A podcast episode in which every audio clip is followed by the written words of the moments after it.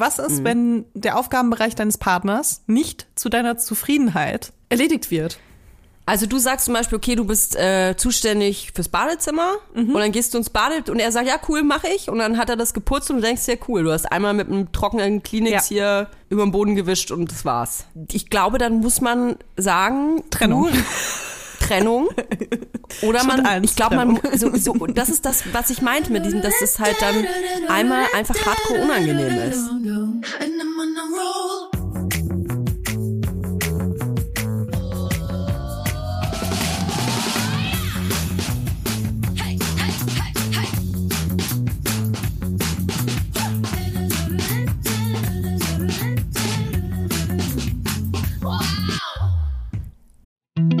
Jetzt kommt Werbung. Kommen wir zu unserem heutigen Werbepartner und zwar Emma Matratzen. Also man weiß es vielleicht nicht, aber es ist schon 22 Uhr. Wir sitzen hier mm. auf dem Boden. Wir sind müde. Seit Stunden nehmen wir hier auf. Und ich freue mich über nichts mehr, als gleich nach Hause zu fahren und mich auf meine Emma-Matratze zu legen, weil ich habe letzte Nacht woanders geschlafen. und ich habe es. Die Person hatte keine Emma-Matratze. Die Person hatte keine Emma-Matratze. Ich weiß nicht, wie das passieren kann, dass ich noch eine Person kenne, die keine Emma-Matratze hat. Aber ich hoffe spätestens, wenn diese Person diese Werbung hört, wird sich das ändern. es äh, ist einfach wirklich eine Matratze, die auf die Bedürfnisse, auf die, ich sag mal, die haben alle Bedürfnisse, die Menschen so haben beim Schlafen, in einen Topf geworfen und haben die perfekte Matratze für alle gemacht. Mhm. Und äh, da gibt es natürlich dann auch verschiedene Varianten. Ich habe die Emma 25 Hybrid und bin super happy mit der. Nicht nur, weil sie 10 Jahre Garantie auf den Matratzenkern hat, äh, sondern auch, weil ich die Easy 100 Nächte Probe schlafen konnte. Noch dazu ist der Härtegrad individualisierbar. Das heißt, man kann sie äh, umdrehen und dann ist sie entweder weicher oder härter. Und sie hat eine Bewegungsabsorbierung für einen ruhigen Schlaf, was gerade mit anderen Menschen, vor allem kleinen Menschen im Bett, ein äh, Segen ist, kann man sagen. Mhm.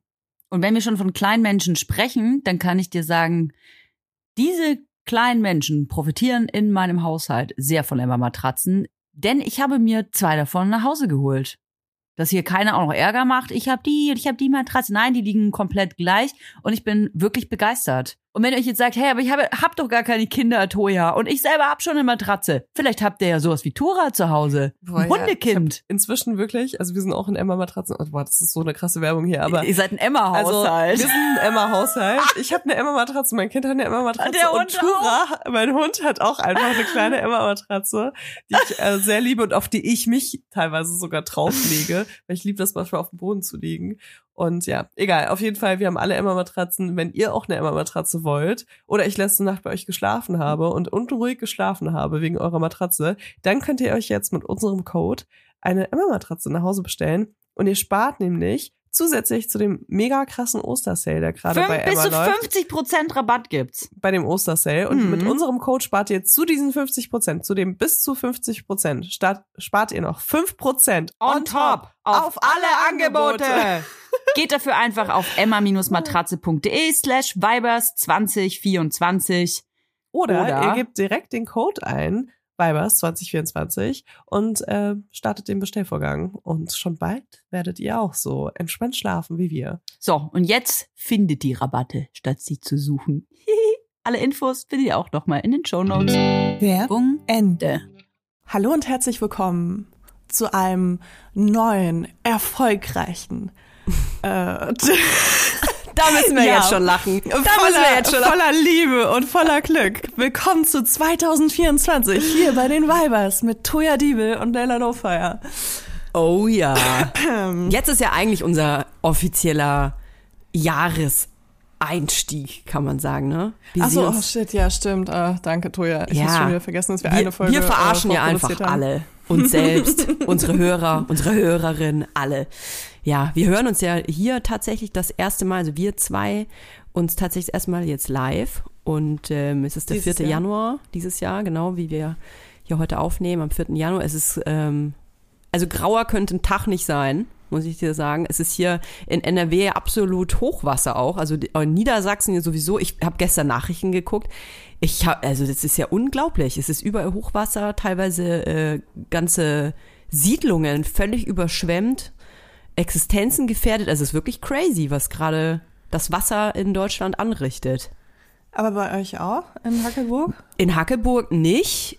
Ähm, ich glaube, das ist vor allem so im, äh, eher so Niedersachsen ist betroffen, äh, auch Teile von NRW, aber wir nicht. Also bei uns ist das jetzt nicht so, aber äh, kann sich ja immer jemand melden, ähm, der vielleicht selber betroffen ist und mal ein bisschen erzählen, wie, da, wie das gerade so ist. Also ich finde es ja total krass. Hochwasser ist ja in den letzten Jahren schon oft ein Problem gewesen, aber es ist dann doch, wenn man das dann wieder sieht, dass einfach so Umweltkatastrophen einfach so, also was das, das alles anrichtet, das ist schon krass, muss ich sagen. Voll. Was ist denn dein Neujahrsvorsatz, um äh, das äh, Ja, sorry, erstmal was richtig zu leben? erstmal ein guter Einstieg. Nein, ich wollte, ich wollte da einen Übergang jetzt draus machen und dich nach deinem Neujahrsvorsatz fra äh, fragen, ob du einen hast, äh, um klimafreundlicher zu leben. Also ich glaube, mein CO2-Abdruck ist ja sowieso ähm, ein Scherz im Vergleich ähm, so für Durchschnitt. Ich fahre ja nie irgendwo hin oder bin ja nie unterwegs so richtig. Also ich glaube, ich dusche mich ja auch fast nie. Also würde sagen, dass so generell, äh, ich bin ziemlich umweltfreundlich, würde ich sagen. Ähm, deswegen kann ich dazu jetzt ehrlich gesagt nicht so viel sagen. Jeder, jeder macht sein, muss ein, ein kleines Päckchen beitragen, sage ich immer. Um, sein kleines CO2-Päckchen. Genau, sein kleines CO2-Beutelchen immer mal wieder checken und gucken, äh, wie viel Fleisch da drin ist und äh, wie viel Wasser und wie viel äh, Flugzeuge da so rumklimpern und dann muss man mal gucken, ob man das eine oder andere vielleicht mal rausschmeißt. Genau. Also ich glaube, ich bin da aber tatsächlich, äh, ohne da jetzt so aktivistischer zu sein, ich glaube, ich bin da tatsächlich ziemlich low, was das angeht. Du fährst auch voll viel Zug, wenn du nach Berlin fährst, oder? Ja, ausschließlich. Und ehrlich gesagt nervt mich das ein bisschen, weil ähm, jetzt soll ja auch wieder gestreikt werden für ein paar Tage. Ne? Sollen die auch mal schön machen. Die sollen ja auch äh, das bekommen, was sie wollen. Aber äh, vor allem mit dieser Bahnvorstand, weißt du, der kriegt da Millionen irgendwie dann wieder in den Arsch geblasen und äh, wird dann und keine Bahn kommt pünktlich, aber hier die machen sich die Taschen voll und die die Menschen, die da vorne im Zug drin sitzen oder da mitarbeiten, die äh, kriegen nix, so ungefähr. Das ist nicht fair, Herr Vorstand. Nun ja, ich fahre nicht so gerne Bahn, muss ich ganz ehrlich sagen. Ich, also lieber als Auto bei so langen Strecken, weil ich hasse lange Autofahren. Ich, ich weiß, dass du ja sehr gerne Auto fährst. Ich fahre auch gerne Auto, aber halt nicht so lange Strecken. Also so eine Stunde finde ich Autofahren richtig geil und dann wird mir halt langweilig. Also egal wie geil das Auto ist, auch ist. Ich, nach einer Stunde bin ich so, ach ja, jetzt könnte ich auch mal wieder, könnt ihr mal wieder mal ein Handy an. mal wieder aufs Handy gucken. Ey, und ohne Scheiß, Leila, ich war jetzt so viel in Berlin ähm, in, mit, mit der Bahn in den letzten drei Monaten und ich muss halt immer einmal umsteigen und ich glaube, dass in all den Fahrten, in denen ich in Berlin war und wieder zurückgefahren bin, dass keine einzige Verbindung geklappt hat. Also mhm. entweder die sind ausgefallen oder irgendwie Reservierung war tot. Ey, und dann auch im Nachgang sich dann zu beschweren oder irgendwelche 5,90 Euro da wieder so, ich möchte meine Sitzplatzreservierung zurück. Ähm, das ist halt irgendwie so nervig alles. Ich, ach, weiß auch nicht, ist irgendwie, ja. Ich fahre ja trotzdem Bahn, einfach weil ich gerne rumgammel und was, was wäre dann die gute Alternative, wenn du Bahnfahren nicht magst und Autofahren nicht Nix. magst? Ich kann ja mit dem Fahrrad nach Berlin fahren. Ich fahre weiterhin Bahn. Ich, ich nehme das halt in Kauf mittlerweile. Ich wenn ich ein Zugticket buche, dann nehme ich in Kauf, bevor ich schon aus dem Haus gehe, okay, da steht Fahrzeit, weiß ich nicht, insgesamt vielleicht 3,40, dann weiß ich ja, ich stelle mich mal auf sieben Stunden ein. Also ich mache halt gar keine Termine auch tatsächlich aus, weil ich einfach weiß, das ist unberechenbar. Also vor allem, wenn du halt einmal umsteigen musst oder vielleicht auch zweimal umsteigen musst, dann ist es einfach unberechenbar. Wir haben ja auch über unsere Neujahrsvorsätze gesprochen und wir wollten ja auch mehr, äh, also ich wollte auf jeden Fall mehr Raum haben, ähm, dass sowas ja. überhaupt ermöglicht. Und ich muss sagen, ähm, ich habe ja seit zwei Monaten jetzt so ein Deutschlandticket und Ach. fahr voll viel, ähm, fahr voll viel Öffis, also mhm. tatsächlich täglich. Mhm. Ähm, außer am Wochenende fahre ich Auto. Mhm. Scheiße, ich werde so ein Sonntagsfahrer. am Wochenende das Auto aus der Garage holen. Putzt du das dann auch? Oh Gott, Vom nein, Haus? auf gar keinen Fall. Zum Lappen. ähm, nee, ähm, aber ähm, das ist halt auch was, was ich lernen musste. Dieses, okay, wenn da jetzt steht, es dauert irgendwie 40 Minuten mit der Bahn, ja. dann heißt das nicht, dass du in 40 Minuten da bist. Das heißt, dass du losgehst, dann musst du erstmal gucken, dass das Kind pünktlich zur Haltestelle kommt. Und dann musst du aber auch gucken, dass der Bus, die Bahn, die U-Bahn, die S-Bahn oder sonst irgendwas auch pünktlich kommt. Und das ist auch ähm, nicht nur bei der Deutschen Bahn so, das ist auch, finde ich, in, bei den Berliner Öffis so, dass da auch mal ein Bus einfach zwei Minuten früher kommt oder halt irgendwie sechs Minuten später. Und wenn du dann noch umsteigen musst, dann ist das alles einfach wie so ein unberechenbarer Haufen, Ja, der dir so ich ja. Und äh, deswegen ist es auch was, was ich inzwischen mache. Also wenn ich was vorhabe, dann ähm, muss ich extra Zeit einplanen. So mindestens eine halbe Stunde Puffer. Ja, man ärgert sich ja dann auch so sonst, finde ich. Weil, also wenn man davon ausgeht, keine Ahnung, okay, ich fahre jetzt mit der Bahn äh, und dann mit der U-Bahn, ich muss dann den Bus erwischen und du stellst dich darauf ein und dann hast du dann einen Termin ausgemacht und der findet dann nicht statt, dann bist du ja instantly so sauer auf alles, dass ich, und da, dieses Gefühl, alleine, dass ich dann so sauer werde, das hatte ich halt eben, die bei vielen Bahnfahrten, dass ich gesagt habe, okay, ich Toja Diebel kann ja nichts daran ändern, dass die Scheißbahn pünktlich kommt oder dass die überhaupt fährt oder dass mein Sitzplatz da da ist oder irgendwas. Und deswegen muss ich die Situation lernen anzunehmen. Und tatsächlich äh, ist das, glaube ich, auch der einzige Weg. Der, ich glaube, anders geht's nicht. Absolut. Ähm, ich glaube, ich habe die letzten 31 Jahre den großen Fehler gemacht, dass ich immer mit dem Best Case plane, was Zeit angeht. Ja. Und oft im Worst Case ende und dann auch mich immer richtig aufrege, weil ich mag das auch nicht, wenn Leute auf mich warten müssen. Und das Schlimme ist ja auch, wenn du dann so Variablen hast wie Kind, Hund, Öffis, andere Menschen, Boah. die auch einsteigen wollen oder jemand, der an der Kasse vor dir steht und lange braucht. Ähm, dann, dann bist du ja total, also dann, dann hast du gar keine Kontrolle darüber. Und wenn du dann aber mit deinem Best Case geplant hast, das ist ja total bescheuert. Deswegen ähm, möchte ich das nicht mehr und deswegen plane ich jetzt äh, noch nicht mal mit dem Worst Case. Ich plane jetzt in meinem Leben Puffer ein, habe ich beschlossen. Es klingt so ein bisschen wie so ein Aminata Belly Vorsatz für 2024. Ich glaube, die postet auch öfter mal sowas. ähm, ich glaube, ihr Zeitmanagement ist auch so Ja. ein bisschen ähm, äh, off manchmal. Aber ähm, das ist ja voll wichtig und ich finde, mit 31 kann man das dann auch mal anfangen. Habe ich beschlossen, für mich.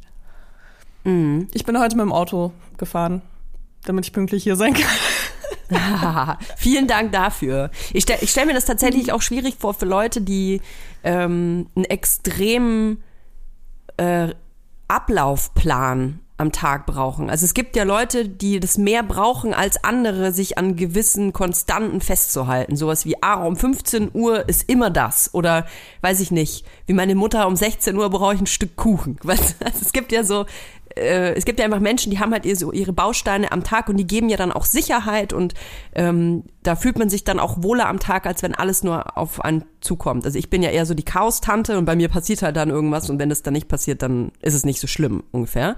Aber ähm, mein äh, Freund zum Beispiel ist genau anders. Du ja, glaube ich, auch. Also da muss so alles, wenn da was Also- vorgenommen wurde, dann muss das auch so passieren. Ja. Voll. Ich glaube, ich bin auch so, wenn was ausgemacht wurde, dann muss das so sein, weil dann habe ich mich darauf eingestellt. Ähm, ich persönlich, für mein persönliches Leben, was abseits von jeglicher Verantwortung und jeglichen zwischenmenschlichen Arbeitsbeziehungen äh, abhängig ist, ähm, äh, stattfindet, brauche das nicht, weil ich könnte mir ein Leben vorstellen, wo ich einfach so in den Tag hineinlebe. Jetzt kommt Werbung. Kommen wir zu unserem heutigen Werbepartner und zwar HelloFresh. Wir machen so oft und so gerne HelloFresh-Werbung, dass ich, glaube ich, gar nicht mehr erklären muss, was das ist. Für alle, die es nicht wissen, gerne nochmal. Natürlich ist das die Kochbox voller leckerer, frischer Zutaten, die direkt bis zu deiner Haustür geliefert wird. Also ich finde diese Lösung so genial. Ich bin jemand, äh, ich habe so ungefähr fünf Gerichte, die ich so selbst koche, die ich dann einfach abwechsel und ich freue mich über alles, was darüber hinausgeht. Wahnsinnig. Und äh, es ist aber oft so, dass ich keine Lust habe, vom Einkaufen mir irgendwie noch Rezepte anzuschauen, um mal was Neues zu machen. Und mit HelloFresh erledigt sich das total, weil du kannst dir ähm, auch aus der App die wöchentlichen Gerichte aussuchen, aber du kannst dich auch überraschen lassen. Und die Gerichte sind so abwechslungsreich und da ist immer für jeden was dabei. Als ich das erste Mal von HelloFresh gehört hatte, dachte ich mir so, what? Ich lasse mir doch nicht von jemand anders vorschreiben, was ich hier zu essen und zu kochen habe. Aber ganz ehrlich, es gibt wöchentlich über 30 verschiedene Gerichte und da immer wieder neue Ideen, neue Inspirationen zu bekommen, ist echt geil. Denn ich sag dir, als kochende Mutter habe ich ganz schnell keine Ahnung mehr, was ich kochen soll. Wenn es hier Lasagne und einmal Tomatensoße und dann noch Fischstäbchen gab, dann weiß ich irgendwie gar nicht mehr, was ich kochen soll. Und das Geile bei HelloFresh ist, ist, dass du eben wöchentlich aussuchen kannst aus 39 verschiedenen äh, Gerichten, was du essen möchtest. Und ähm, ich habe auf jeden Fall schon super oft Sachen gekocht, auf die ich niemals gekommen wäre. Und das Geile ist, dass du die ganzen Portionen hier so bekommst, dass du auch nichts wegschmeißen musst. Also du kochst wirklich pro Gericht alles weg und das ist einfach nur mega geil. Und am Schluss gehst du als die Königin der Köchin aus der Küche, weil alle begeistert sind, was du wöchentlich Geiles auf den Tisch zauberst. Also ich lese euch mal so ein paar Rezepte vor und ich versuche mich zusammenzureißen, weil die so mhm. lecker klingen. Also, zum Beispiel vegetarisches Maronenpilz-Ragout. Das ist für mich so ein richtiges Herbstkuschelessen, mm. wo man sich so ja, so weihnachtlich finde ich auch. Für mich ist es herbstlich. Mm. Aber der Kamin ist auf jeden Fall an, während man das isst. Das ist ganz wichtig. Perlenkuskussalat mit Ziegenkäse. Und da gibt es natürlich auch Fleischgerichte, wenn man darauf Lust hat. Äh, zum Beispiel Hähnchenbrust in Salbei-Thymian-Marinade. Was ich ja total geil finde, ist, dass man sich zum Beispiel durch die ganzen Fleischgerichte gar nicht durchwuseln muss, wenn man gar kein Fleisch isst. Man kann es einfach ausblenden. Man kann sich einfach nur vegetarische oder vegane Gerichte anzeigen lassen. Oder man kann sich einfach auch nur 15 Minuten Gerichte anzeigen lassen, wenn man keinen Bock hat auf so aufwendige Gerichte. Und ich sage euch, alleine diese Option ist als Mutter sehr geil. Achso, eine Sache noch, weil ich nachvollziehen kann, dass wenn man das Wort Abo-Modell hört, dass man direkt Panik bekommt und denkt so, oh mein Gott, da bin ich für immer drin gefangen. Ihr seid Wendern gefangen in der Lecker World. Was ich aber eigentlich sagen will, das Abo-Modell von HelloFresh ist absolut flexibel. Ihr könnt euch die Lieferung jederzeit anpassen, ihr könnt pausieren und ihr könnt natürlich auch jederzeit kündigen. Also, gar keine Panik, es ist ein richtig geiles Abo. Und selbstverständlich haben wir ein Extra für unsere Hörer und Hörerinnen mit dem Code HF Vibers. Alles groß geschrieben. HF Vibers. Da spart ihr nämlich in Deutschland bis zu 120 Euro, in Österreich bis zu 130 Euro und in der Schweiz bis zu 140 Schweizer Franken. Und den kostenlosen Versand gibt es für die erste Box obendrauf. Ich wollte noch kurz sagen, dass der Code auch für ehemalige und neue Kunden und Kundinnen gültig ist. Ja, ja. Und die Ersparnis variiert natürlich je nach Boxgröße. Alle Infos findet ihr wie immer auch in unseren Shownotes. Werbung Ende. Mhm. Mein Leben gibt das aber nicht her, weil ich so wenig Zeit habe. Und ich habe immer das Gefühl, ich habe zu wenig Zeit für alles. Und ähm, deswegen muss ich halt alles ganz genau takten. Mhm. Und das ist halt das, wo dann, wo es dann anfängt, so ein bisschen zu wanken, wenn du immer den Best Case zeitmäßig einplanst und dann aber einen Termin nach dem anderen dir legst weil du wie, wie so ein Sim, weißt du, du, also du gehst mit dir um, als ob du Sims spielst mhm. und planst das alles so. Und dann ist die Realität aber komplett anders und die erste Verspätung haut dir diesen ganzen Tag durcheinander. Das ist wirklich was, also da bin ich dann den ganzen Tag schlecht gelaunt und gestresst. Mhm. Und das ist ja eigentlich unnötig. Das ist unnötig. Ich meine, jeder hat irgendwie doch irgendwo noch eine halbe Stunde, die man mehr da einplanen kann, oder? Also insgesamt meine ich. Ich glaube, äh, dass generell das jeder hat. Also ich glaube sogar, dass der äh, gestressteste Mensch mit den meisten Terminen, wenn man irgendwas eigentlich, kann sich ja jeder selber immer fragen, wenn man irgendwas so richtig doll will, sowas wie, keine Ahnung, ich muss jetzt ganz dringend aufs Klo oder ich brauche jetzt diesen Kaffee oder ich, ich finde gerade, wenn man verliebt ist, merkt man das. Wenn man eigentlich gar keine Zeit hat und jemanden kennenlernt und man ist ganz doll verliebt, für die Person findet man meistens schon Zeit. Also selbst wenn das nur ein kleines Zeitfenster ist, aber man findet diese Zeit. Also vielleicht kann man das dann auch ähm, für, für Sachen freischaufeln, die vermeintlich gar nicht so wichtig scheinen, die einem aber selber gut tun, weil das ist ja auch das, was man immer ganz hinten anstellt. Bei mir ist ja auch so, sowas wie ach, ich müsste eigentlich mal mal eine Stunde Sport machen oder wie wär's denn mal mit einem Spaziergang ganz alleine einfach mal durch den Wald latschen. Das sind ja so Sachen, wo man sich dann selber sagt, ach, das ist ja nicht so wichtig. Ach, da kann ich ja gar nichts erledigen, das bringt mir ja gar nichts. Aber im Prinzip ist ja sind ja diese Slots genau das, was deine Batterie überhaupt auflädt, um alles andere schaffen zu können. Aber so klug sind wir leider nicht. Das ist Ey, eine Theorie, was ich hier Weibers, erzähle. der, der Achtsamkeitspodcast. ah, ich liebe das, In der Theorie. Äh, Jahr hingeht. In der Theorie. Wir reden darüber, was wir nicht machen, was ihr machen sollt. Ey, Leila, ich habe über eine Sache ganz doll nachgedacht diese Woche. Und zwar übers mich? Schlafen. Über dich sowieso, aber übers Schlafen. Ich bin ja jemand, ich schlafe wahnsinnig gerne, merke aber, ich habe das auch in den letzten Folgen ja so ein bisschen angerissen, ich habe irgendwie zurzeit ein bisschen Probleme mit dem Schlafen. Das liegt äh, sicherlich mit, mit der Arbeit zusammen. Es ist auch, glaube ich, ähm, statistisch gesehen so, dass die, also wenn man sehr viel arbeitet, dann wird die Schlafqualität immer schlechter. Das ist aber schon immer so. Aber darum geht's gar nicht. Und zwar geht es um das Thema alleine schlafen versus zusammenschlafen. Und ich habe mich da ganz viel mit auseinandergesetzt, weil ich mich gefragt Habt ihr jetzt habe. getrennte Schlafzimmer? Nein, das gibt leider äh, die, die Raumaufteilung gar nicht her. Also wir haben gar nicht so viele Räume. Ja, ihr habt wir, doch ein Kinderzimmer.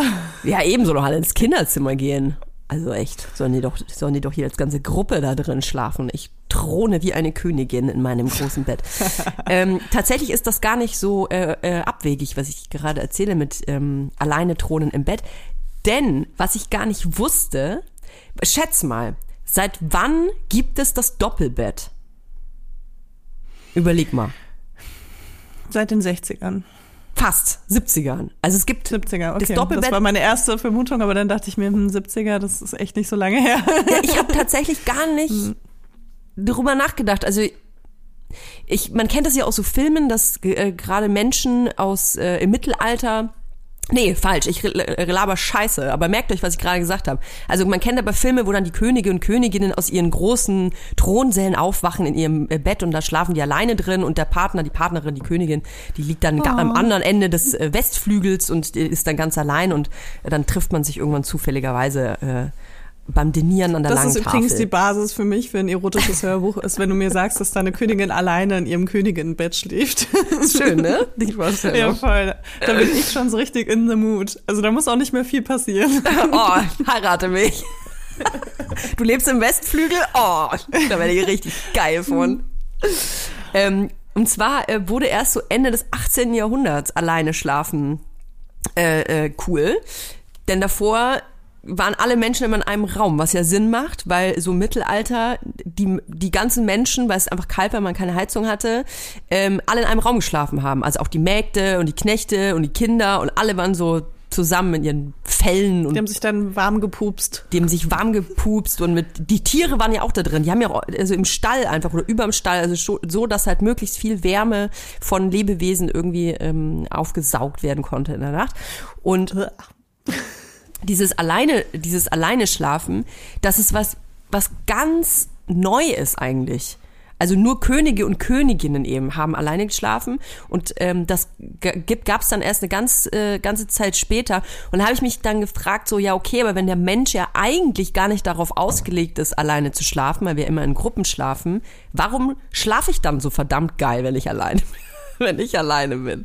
Hast du dich das schon mal gefragt? Ja, voll. Ich habe da sehr äh, viele verschiedene Theorien zu aufgestellt, warum Ja. ich so gerne alleine schlafe. Ja, mal. Naja, also die, das sind irgendwie keine, das sind keine lustigen Theorien oder so, aber ich denke mir, das hat auch was mit dem Bindungsverhalten zu tun und mit wie wir als Babys äh, Mhm. Ach schlafen. krass. Und äh, deswegen denke ich mir auch so oft, habe ich ein Kind, das gerne mit anderen Leuten im Bett schläft. Break the cycle. Mhm. Und äh, folter yourself, because, ähm, weil ich halt super gerne alleine schlafe und mein Kind halt gar nicht. Mhm. Und so ist es immer ein Kompromiss für irgendjemanden und meistens bin ich das.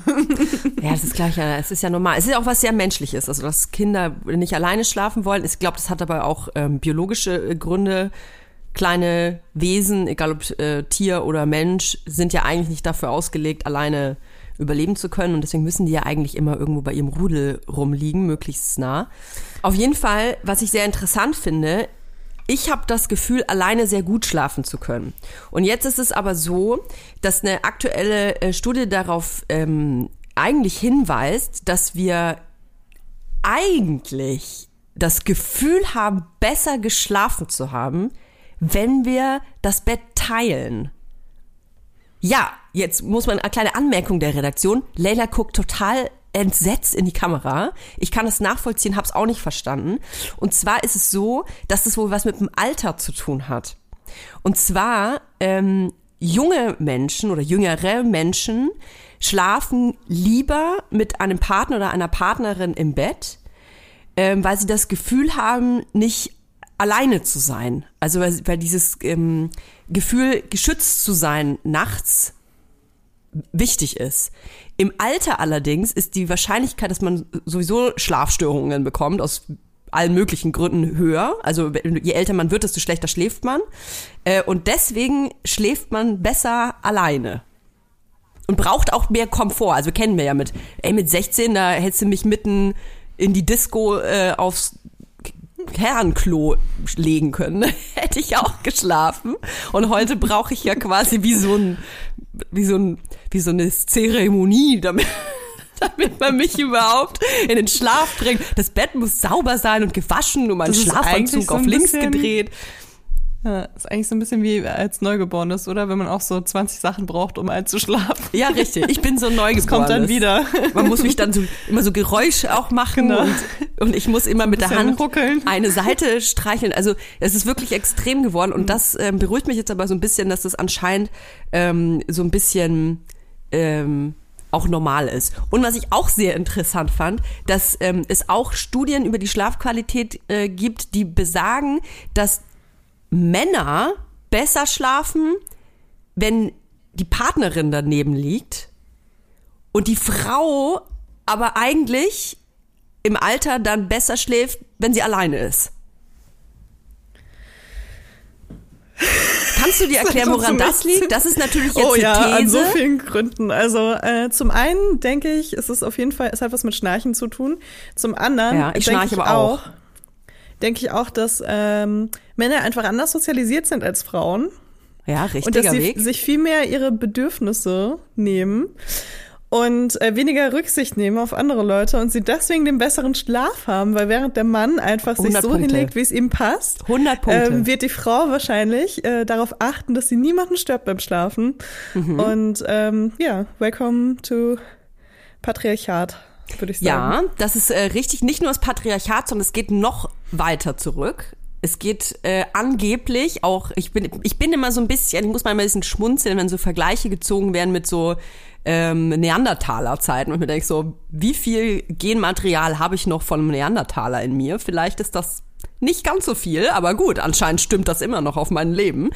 Also da bin ich mal ein bisschen vorsichtig, aber angeblich ist es so, der Mann ist natürlich dafür ausgelegt, sich nicht um die Gruppe zu kümmern damals, sondern war ja jagen. Also seine einzige Funktion ist ja, den Säbelzahntiger zu verscheuchen und äh, Nahrung zu beschaffen. Und die äh, Frau ist für die Gruppe zuständig, für die Kinder, muss quasi immer äh, Standby sein, dass wenn es irgendjemandem schlecht geht, irgendein Kind schreit, der Mann verblutet vom Säbelzahntiger nach Hause kommt, verarztet werden muss. Und äh, darauf ist es anscheinend dann auch so ein bisschen zurückzuführen. Also im Prinzip dann aber, wie du schon äh, sehr gut gesagt hast, diese Sozialisation, die Frau ist gefälligst für die Kinder zuständig und für die ganze Gruppe und der Mann soll einfach machen, was er will. und soll einfach seinen Schlaf finden. Und so ähm, sind wir ja tatsächlich einfach sozialisiert. Und deswegen, ich kann es total nachvollziehen, tatsächlich, weil wenn ich auch meinen Partner und mich so ein bisschen vergleiche, wenn wir zusammen im Bett schlafen und es gibt ein Geräusch, bin safe ich, die, auf die, die aufwacht als erstes, safe. Mhm. Wenn ich aber nicht da bin, dann wacht er ja auch sofort auf. Also es ist schon interessant, dass der, er quasi der Mann automatisch anscheinend abschaltet, obwohl wir wirklich eine, finde ich, eine sehr gleichberechtigte und eine sehr ausgewogene Beziehung führen und ähm, Familienleben führen, dass trotzdem, wenn ich daneben liege, diese Signalbereitschaft abgedämpft ist, weil ich das dann automatisch mache, weißt du? Mhm. Da gibt es eine interessante Studie zu. Wenn die nicht stimmt, Julia, musst du sie bitte rausschneiden. ähm. Liebe ich. ich äh, zitiere jetzt frei.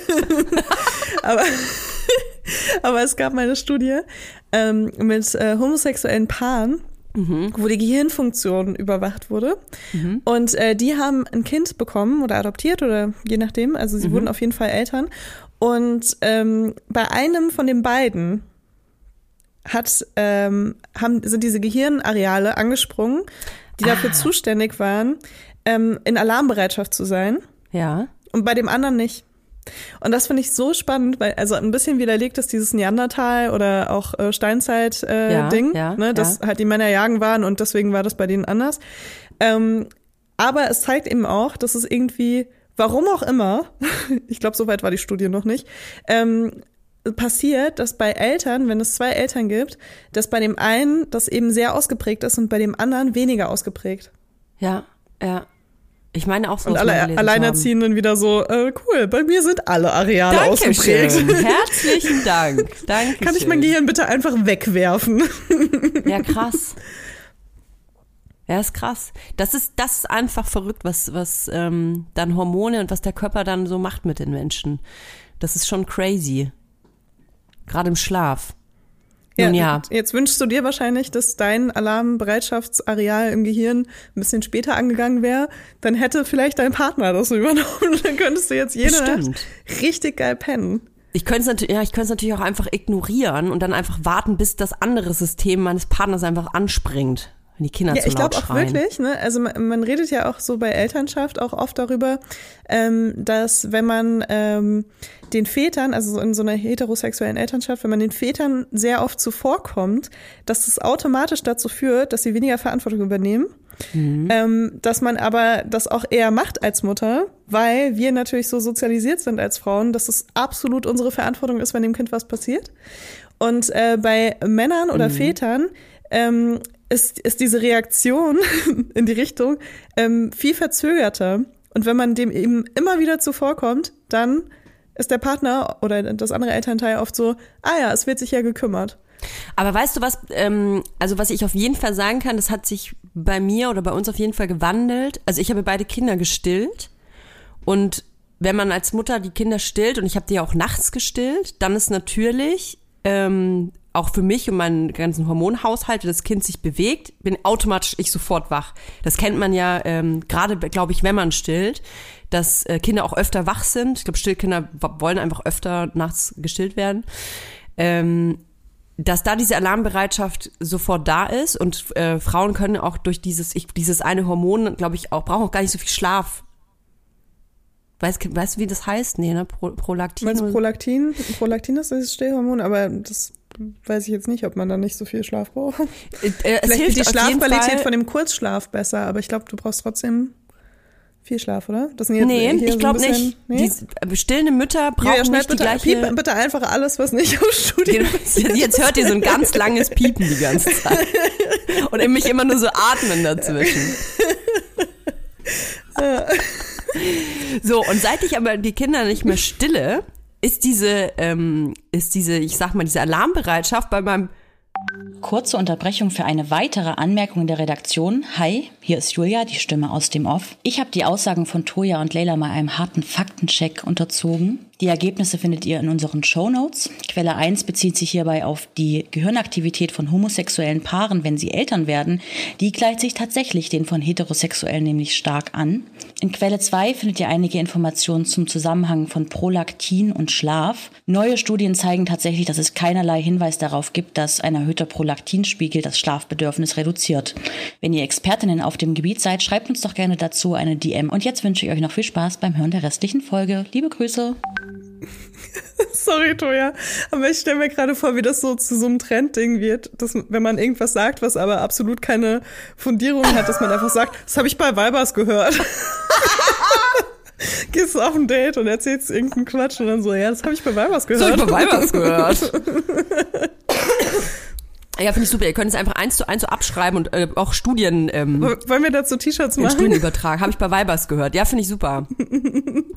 ist, Da ist das endlich mal, ist es einfach auch egal, ob irgendwas so wahr ist oder nicht. So einfach, es ist einfach so ein Fakt, den wir selber schaffen. Es ist einfach, ja, Ja. hab ich bei Weibers gehört. Ach so, ja, dann. Ne? Ja, dann. Ja. Äh, auf jeden Fall, seit ich die Kinder nicht mehr, seitdem ich nicht mehr äh, stille, ist diese Alarmbereitschaft meines Partners auf jeden Fall gestiegen. Also seit dieser Fakt weg ist, dass ich meine Milch nachts in die Münder meiner Kinder schieße, seit das weg ist, ist dieses Areal bei meinem Partner auf jeden Fall wieder gewachsen. Aber vielleicht auch einfach, weil er sich dafür interessiert. Es gibt ja auch einfach Männer, denen ist das halt einfach scheißegal und die denken sich, ja, Kinder sind Frauensache. Und dann gibt's aber natürlich auch äh, normal, normal denkende, in Ordnung denkende Menschen, die das Kind um die Kind kümmern, auch wenn sie Hohn haben. Was ich auch mal bei Weibers gehört habe, ist, äh, dass, dass wir auch so ein bisschen auch eine Kontrolle über. Sorry. Oh Gott, Schluck unter, Toja. Alles gut? Nicht sterben, bitte. Ah, ich immer wenn wir tun, unsicher wenn sind. Auf deiner Seite. immer wenn wir jetzt so unsicher sind. jetzt einfach selbst über uns. Voll. Also, ich habe mal bei Weibers ja. gehört, dass, äh, ja. dass man ja auch so ein bisschen Kontrolle über sein eigenes Gehirn hat, ne? Ja. Und ähm, deswegen, also zu diesen Arealen und so, ein bisschen kann das ja auch einfach sein, das ist absolut nicht studienbasiert, ähm, dass man sich einfach verantwortlich fühlt und deswegen diese Alarmbereitschaft auch steigt. Weil wenn du dich selbst als verantwortliche Person für eine Sache siehst ja. und es dann um dieses Thema geht, dann bist du ja automatisch so, ah, that's my call. So, ja, das stimmt. das stimmt voll. Los. Und klar, wenn du dann stillst und äh, er in der Zeit dann vielleicht irgendwie sich für andere Sachen verantwortlich sieht und du dann mhm. abstillst und da dieser Platz frei wird ja. und er sich dafür dann auch wieder verantwortlich sieht, dann äh, kann das ja gut sein, dass es dann wieder bei ihm irgendwie losgeht. Ich glaube ehrlich gesagt, dass das ziemlich schlau ist, was du gerade gesagt hast, denn es gibt meines Erachtens, glaube ich, schon sehr, sehr viele ähm, vor allem Männer, wenn es um ähm, ums Thema Erziehung oder ähm, Betreuung von Kindern geht, die, die sagen, ach, das habe ich gar nicht gemerkt. Oder ach ja, das wusste ich gar nicht. Ach so, ein Kind muss ab und zu mal zum Arzt. Ach, ich muss da was für die Kita unterschreiben. Ach so, ja, du machst das ja immer. Im Prinzip ist es ja nichts anderes als das, was du sagst. Man entzieht sich dieser Verantwortung. Und oft ist ja die Ausrede, ah ja, das ist ja so ein, da, da, du bist einmal die Mutter, du hast das einfach in dir, dass äh, äh, Kita-Beiträge bezahlt werden müssen und dass Kinder auch mal gekämmt werden müssen. Das ist einfach, das hast du in deinen Genen drin. Aber indem man quasi vielleicht einfach mal dem Partner sagt, hey, übrigens, weiß ich nicht, morgens Brotdose machen, das ist dann Verantwortungsbereich. Ja, weißt du, was das Problem ist? Am Ende der Kette und am Ende von diesem, diesem Ratschlag, den du jetzt auch gerade gibst, steht halt mhm. das Kindeswohl. Und ja, wenn du halt stimmt. einen Partner hast, der dann aber die Brotdosen eine Woche lang vergisst und dein Kind ohne Brotdose in der Kita ist, natürlich ja. ist es dann so, dass äh, die Mutter wieder oder der Elternteil, ne, wir tun einfach mal so, als ob das genderneutral wäre, weil wir gar keine Ahnung haben, dass Frauen anders sozialisiert werden, ähm, das, dann muss der andere Elternteil halt wieder einspringen wegen dem Kindeswohl. eine Kontrollfunktion und das finde ich auch so und nervig dann, eigentlich. Ja, Kontrollfunktion, das sowieso, super ja. schlimm. Aber ja. ähm, dann ist es eben auch so, ah, wenn ich die Brotdose vergesse, dann macht es jemand anders. Und dadurch ist die Verantwortung automatisch wieder weg. Mhm. Mhm.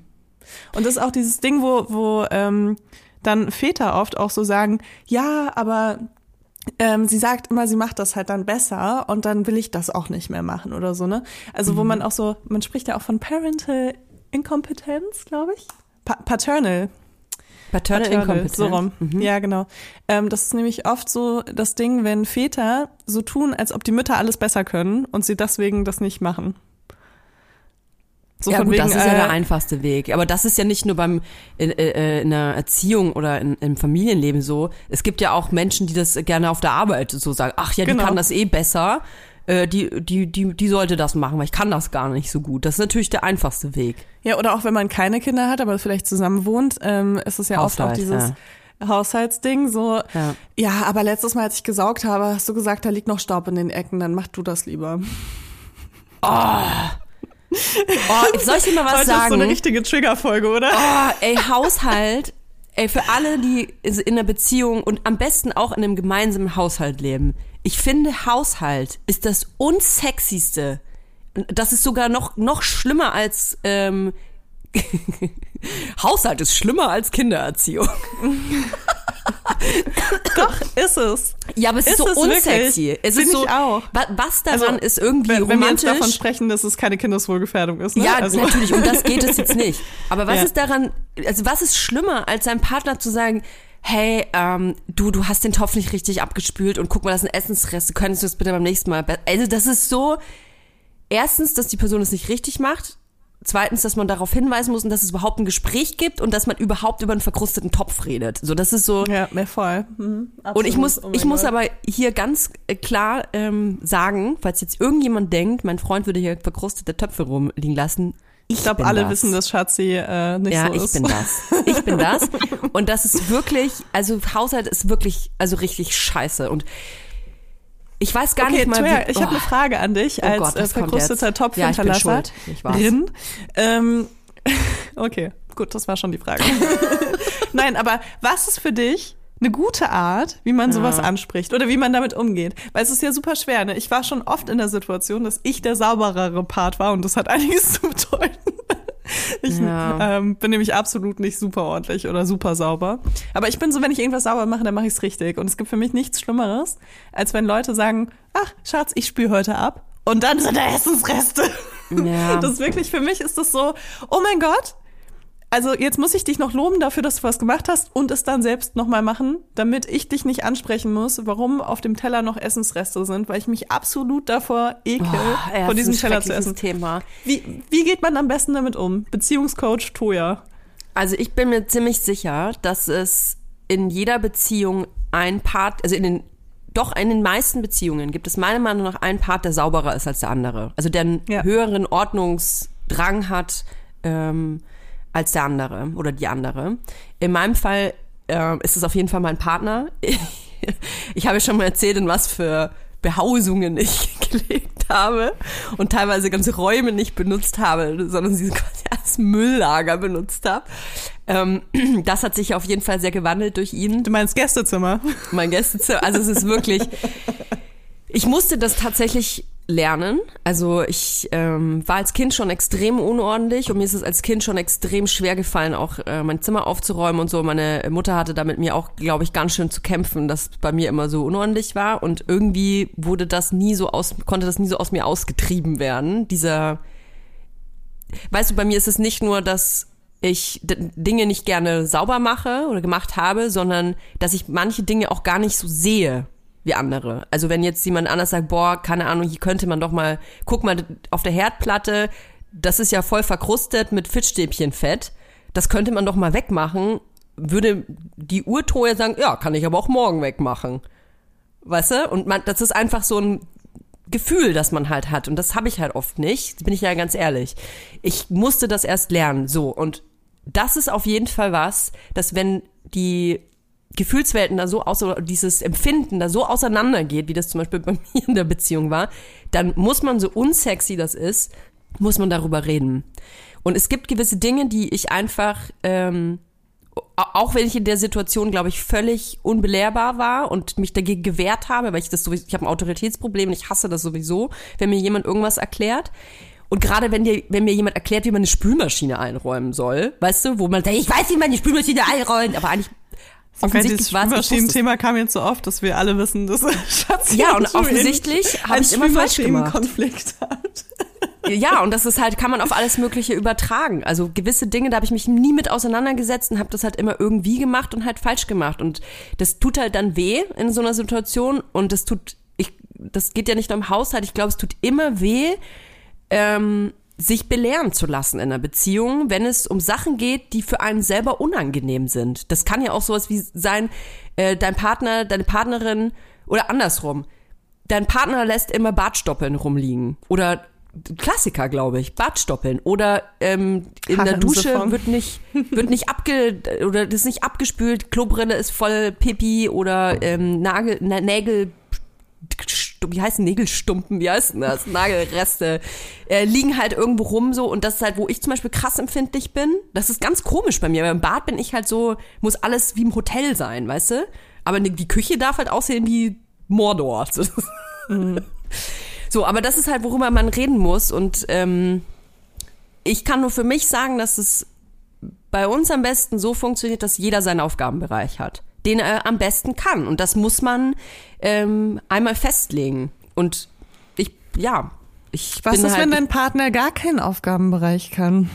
Ja, das geht, das ist halt Schwachsinn. Also es geht ja darum, wer kann was, ähm, also wer erstmal kann man ja sagen, was macht jeder gerne? Also, dass jeder was beitragen muss, das muss schon mal klar sein, weil das ist die Basis von, einer, von einem gemeinsamen Haushalt. Jeder muss seinen scheiß Teil beitragen. Und dann kann man ja erstmal rausfinden, was macht man sowieso schon mal lieber freiwillig? Also sowas wie, keine Ahnung, ich wasche zum Beispiel gerne Wäsche. Ich mache das total gerne, habe ich gar kein Problem mit. So, ich hasse aber zum Beispiel halt Küche aufräumen. Dafür mache ich gerne die Wäsche. Ich kümmere mich da um alles. Ich kann alles waschen und falten und aufhängen und trocknen, ist mir alles wurscht. Aber ja, nicht so viel mit Müll und mit der Küche und so. Da habe ich keinen Bock drauf. Und auch immer Müll rauspricken. So, das ist so, ist nicht meine Aufgabe. Okay, Toya, aber du, du antwortest nicht auf meine Frage. Wir sitzen hier alle mit unseren äh, inkompetenten Partnern und Partnerinnen und ja. hören diesen Podcast und warten jetzt auf die Lösung. Schmeiß sie raus. Und mhm. also jetzt mal angenommen, also okay, das mit den Aufgabenteilungen, das habe ich auch schon gemacht, ne? Aber was ist, mhm. wenn der Aufgabenbereich deines Partners nicht zu deiner Zufriedenheit erledigt wird? Also du sagst zum Beispiel, okay, du bist äh, zuständig fürs Badezimmer mhm. und dann gehst du ins Bade und er sagt, ja cool, mache ich und dann hat er das geputzt und du denkst, ja cool, du hast einmal mit einem trockenen Kleenex ja. hier über den Boden gewischt und das war's. Ja. Ich glaube, dann muss man sagen, Trennung. Trennung. Oder man, ich glaube, man, so, so, das ist das, was ich meinte mit diesem, dass es halt dann einmal einfach hardcore unangenehm ist das ist eine Scheißsituation, die kann, ich glaube, man kann die nicht geil machen. Man kann okay. das nicht romantisieren. Das ist kein schönes Gespräch. Das ist in, im, ich glaube sogar, dass es sehr wahrscheinlich ist, dass die, dass der Partner sich dann entweder über dich lustig macht und sagt, ah, oh, das ist super Fimmel oder es ist doch nicht so schlimm oder passt doch oder, ähm, Weißt du, was die häufigste glaube, Reaktion ist, was ich denke? Was? Ich glaube, das am häufigsten kommt dann, ja, aber dann mach du es doch selbst nächstes Mal. Dann würde ich sagen, nee, weil es dein Aufgabenbereich ist. Und wenn, das, wenn du das nicht kannst, dann such dir einen anderen, der ebenbürtig ist. Also mir geht's, weißt du, mir geht's einfach nur, nur immer darum, dass man den Haushalt teilt. Dass jeder seinen scheiß Teil einfach beiträgt. Und wenn ich das Gefühl habe, jemand, ich kann mir das ja gar nicht vorstellen, dass sich jemand drückt, weil ich finde, das ist ja, da geht's um mehr als Haushalt. Da geht's ja um eine gemeinsame Verantwortung, um eine Beziehung, um, äh, da geht's um viel mehr als ein Badezimmer. Voll, absolut. Das ist ja das Schlimme auch daran. Es geht eben nicht darum, dass jemand irgendwo was übersehen hat oder so oder einen Fehler gemacht hat. Es geht ja darum, ähm, wie man gewisse Bereiche in Beziehungen als Priorität sieht. Und ich glaube, mhm. das ist auch das, wo die Konflikte so krass eskalieren in Partnerschaften, äh, wenn ein Teil eben nicht sieht, dass es nicht um einen Fußnagel geht, der da noch im Badezimmer liegt, sondern darum, dass man was ausgemacht hat und dass man sich auf seinen Partner verlassen hat und ähm, dass man das priorisiert hat, sich an die gemeinsame Abmachung zu halten oder auch an mhm. gemeinsame Ziele, an geme gemeinsamen Zielen zu arbeiten und dann ein Partner gesagt hat, mir ist das aber nicht so wichtig. Mhm. Ich, ich glaube, dass es halt wichtig ist, klarzustellen, dass es darum auch einfach geht, den anderen so ein bisschen da zu respektieren und deren und dessen Bedürfnisse einfach zu sehen. Weil ganz ehrlich, ich es gibt nach wie vor Bereiche, wo ich sage, ist doch nicht so schlimm. Also ist doch nicht so wild. So, ist doch egal, wenn man erst morgen den Müll runterbringt. So. Aber das ist halt mein Empfinden. Aber wenn mein Partner das Empfinden hat, ich möchte das aber jetzt nicht, dann finde ich, muss man das irgendwie respektieren. Also auch wenn man das vielleicht selber in der Situation gar nicht so empfindet. Das ist ja, Mann, es geht ja immer um Empfindungen. Ob das jetzt ein Film ist, den man zusammen guckt, wenn eine Person hat Angst, die andere oder findet es gruselig, die andere halt nicht. Da braucht die andere Person ja dann auch nicht sagen, jetzt stell dich nicht so an, das ist nicht gruselig oder das gucken wir jetzt und das ist toll. Wenn die andere, wenn, wenn einer sagt, ja, aber ich kann da nicht schlafen, dann muss man das halt einfach so respektieren. Es gibt einfach Sachen, ja, das sind für mich halt so Basics irgendwie. Und ja, wenn das nicht funktioniert, dann, dann ist es zwar ein Scherz zu sagen, trenn dich, aber ich finde, dadurch, dass es halt eben nicht um, nur um den Fußnagel geht, sondern das ist einfach ein Wertschätzen des anderen, ein Anerkennen der Bedürfnisse des anderen. Mhm. Und das ist das Allerwichtigste in einer Beziehung. Einfach das Anerkennen der Bedürfnisse des anderen. Ja, voll. Ich muss sagen, mit 31 ähm, denke ich jetzt vor allem auch gerne an die schönen Momente mit äh, Ex-Partnern zurück, wo wir gemeinsam was sauber gemacht haben und es zu unserer beiden beiden Zufriedenheit war. Ja. So.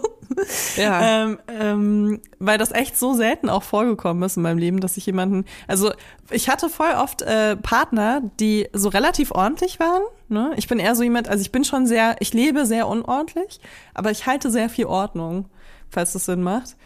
Also ich müll alles zu, aber ich räume es dann auch weg und mach's richtig gut sauber. und dann gibt's halt so Menschen, die machen gar nichts unordentlich, weil sie halt immer alles gleich wegräumen oder so, ne?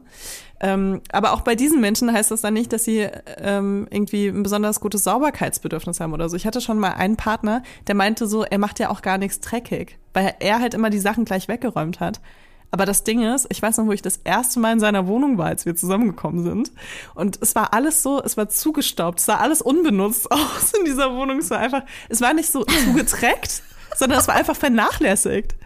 Und das ist einfach, ich bin mir sicher, seitdem seine Ex-Freundin ausgezogen ist, hat er vielleicht einmal ge gesaugt oder so.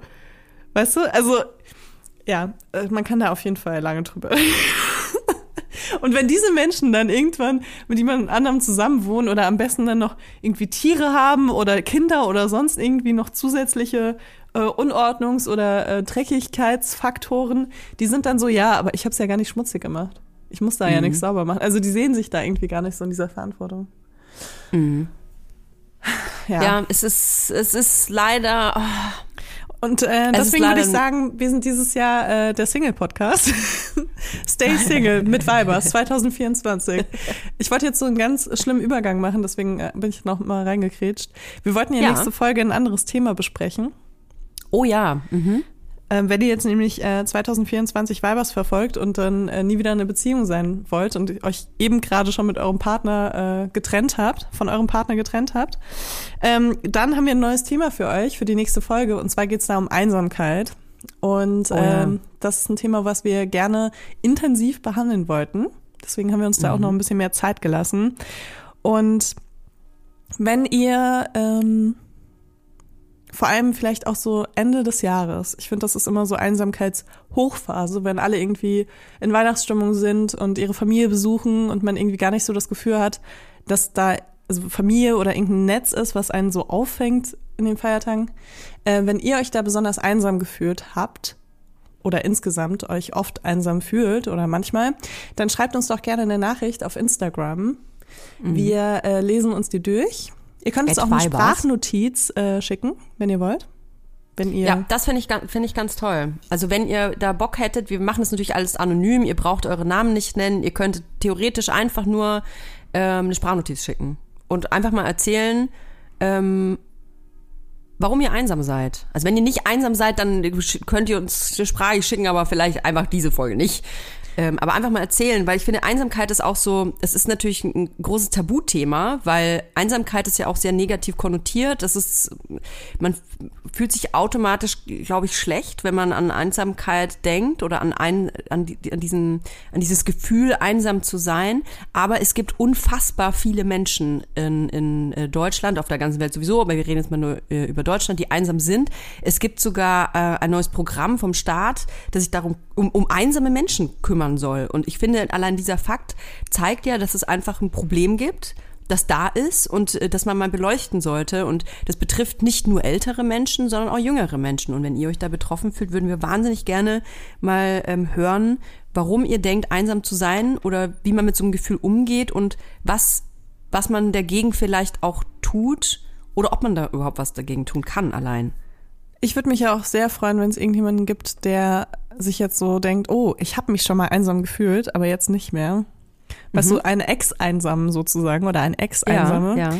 ähm, die sagt äh, oder der sagt, was der Weg war, um aus der Einsamkeit wieder so rauszukommen. Das mhm. würde mich auch interessieren. Finde ich super. Einfach at Vibers auf Instagram, da lesen wir dann alles durch. Und äh, dann würde ich einfach sagen, wir hören uns nächste Woche wieder.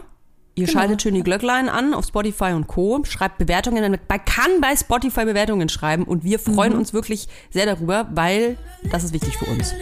Genau. Dann hören wir uns nächste Woche. Tschüss.